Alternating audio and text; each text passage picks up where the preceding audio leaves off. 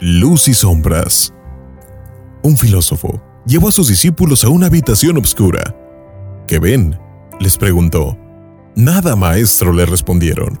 La oscuridad es absoluta y no nos deja ver. El filósofo dio una palmada y se encendieron al mismo tiempo mil lámparas de intensa luz. ¿Qué ven ahora? les preguntó otra vez.